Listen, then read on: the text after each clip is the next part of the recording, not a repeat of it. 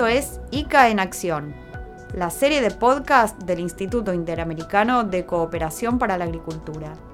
Soy Carolina Brunstein y les acerco otro episodio dedicado a la iniciativa Suelos Vivos de las Américas, impulsada por el ICA y el Centro de Manejo y Secuestro de Carbono de la Universidad de Ohio. Ya hemos hablado aquí de la Cumbre de Naciones Unidas sobre Cambio Climático realizada en noviembre pasado en Egipto, la COP27, y de la cantidad de proyectos que se presentaron allí en el pabellón del ICA. Trabajos para estimular el secuestro de carbono en los suelos, para medir y comparar los niveles de emisiones de gases de efecto invernadero, innovaciones para reducir la erosión de las tierras y avanzar en rendimiento y calidad de los productos agrícolas, fueron parte de las vastas presentaciones de expertos, funcionarios y agricultores de todos los países miembros del organismo. En esta oportunidad, daremos la voz a los jóvenes rurales, protagonistas también de las nuevas iniciativas que apuntan a mejorar y conservar la salud de los suelos y luchar contra los efectos, a veces devastadores, del cambio climático. Son ellos quienes muchas veces impulsan las innovaciones necesarias y sobre ellos recae una inmensa responsabilidad, la de trabajar para que en el futuro la producción agropecuaria en las Américas sea cada vez más amable con el medio ambiente y pueda garantizar la seguridad alimentaria. Damos el micrófono en primer lugar a Claudia Campos, promotora de las organizaciones Act for Food y Act for Change y líder de las comunidades rurales de Nicaragua, quien participó de un panel sobre el rol de la juventud en la agricultura de las Américas.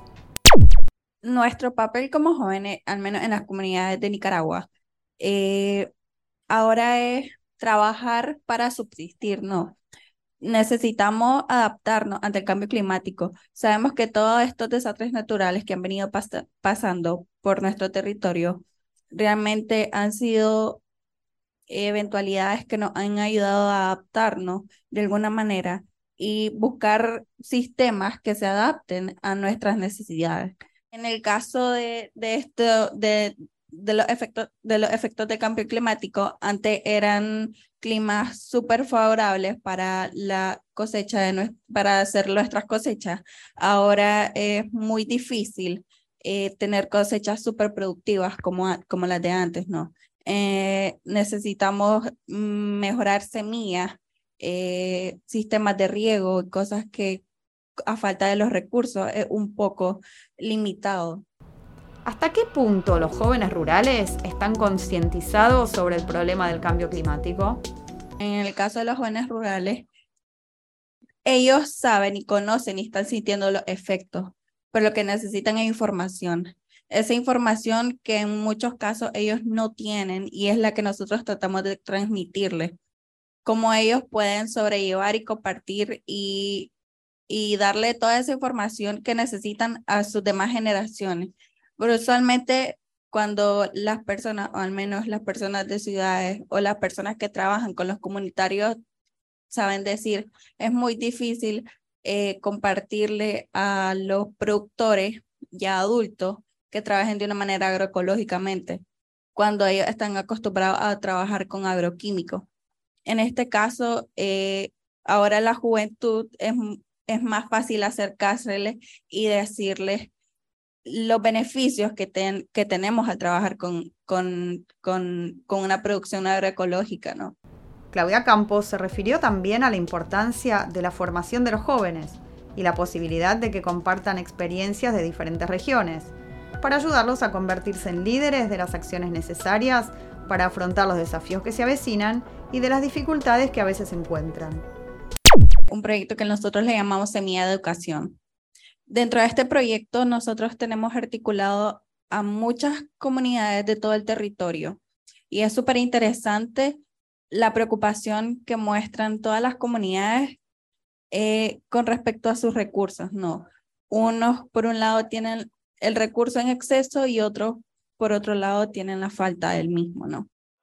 La articulación entre diferentes generaciones para compartir conocimientos, habilidades y experiencias es otro punto central.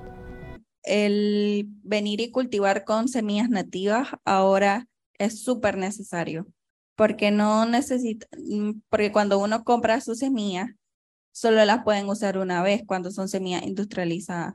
Mientras en cambio cuando usamos nuestra propia semilla, volvemos a nuestras raíces, nosotros nos damos cuenta que incluso las podemos compartir. Cuando nosotros compartimos las semillas sabemos que las podemos adaptar a nuestro territorio. No, por mucho que estemos en el mismo país, cada, las semillas se van, van evolucionando con respecto a sus lugares y con respecto a todos los nutrientes que reciben. Eh, entre jóvenes es mucho más fácil porque corremos, tenemos la facilidad de, de, de, de movilizarnos un poco más y, y conociendo, la, conociendo la perspectiva que nosotros estamos viviendo actualmente con, con respecto a los cambios climáticos, es mucho más fácil adaptarnos. En esa presentación en la COP27 estuvo además Jair Urriola Quirós, secretario ejecutivo de la Comisión Centroamericana de Ambiente y Desarrollo, y enfatizó la importancia de involucrar a los jóvenes de la región en la aplicación de prácticas agropecuarias biosustentables.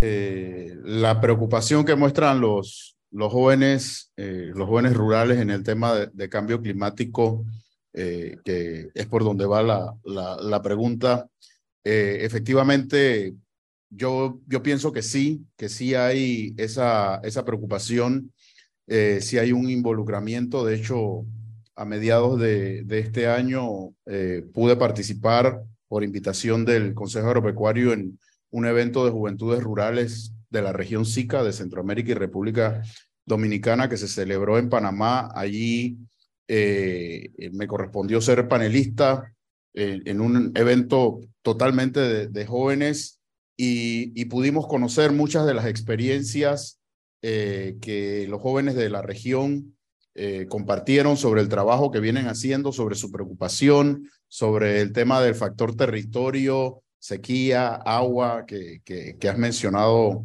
muy claramente, y, la necesidad de cómo reactivar económicamente también eh, o mitigar los efectos del cambio, del cambio climático. No fueron, fueron factores en comunes en los tres, cuatro días que tuvimos reunidos en Panamá y que pudimos ir incluso a conocer las experiencias de campo de los jóvenes rurales que trabajan en ese país eh, que fue el anfitrión de, de este evento. Hemos visto ya cómo el medio ambiente está sufriendo en todo el planeta. Sequías históricas, incendios forestales, inundaciones devastadoras, suelos arrasados. Pero el mundo todavía está a tiempo de frenar daños aún mayores. Las próximas generaciones verán los resultados de las acciones que puedan tomarse hoy. Las palabras de Urriola Quirós son elocuentes en este sentido. Eh, la juventud rural productora de nuestra región eh, se ha dado a la tarea de tomar acciones que tienen, no, tienen un nombre y un apellido, y es recuperación verde. Entonces yo creería que esa sería la apuesta para el resto de Latinoamérica, eh, desde el SICA, eh, desde, desde la Comisión Centroamericana de Ambiente y Desarrollo, hemos impulsado dos, ya dos, dos rondas de, de concursos de ideas para la recuperación verde, en donde justamente jóvenes eh, rurales han estado participando y se han estado involucrando y con otros proyectos que tenemos en, en nuestros países también hemos estado apoyando ese interés que hay en la juventud rural por el tema del cambio climático, por la afectación. Tú lo dijiste muy claro eh, eh, y es algo que siempre digo, puede haber plan B, quizás plan C, pero no hay planeta B. Entonces, podemos gastarnos el abecedario en planes si queremos, pero solamente tenemos este planeta. No tenemos planeta B, pero sí tendremos más oportunidades de encontrarnos para insistir en la importancia de cuidar la salud de los suelos, que como decimos siempre, es inseparable de la salud humana y de todos los seres vivos. Les habló Carolina Brunstein y volveremos muy pronto con ICA en acción, para seguir debatiendo y reflexionando sobre la iniciativa Suelos Vivos de las Américas. Muchas gracias.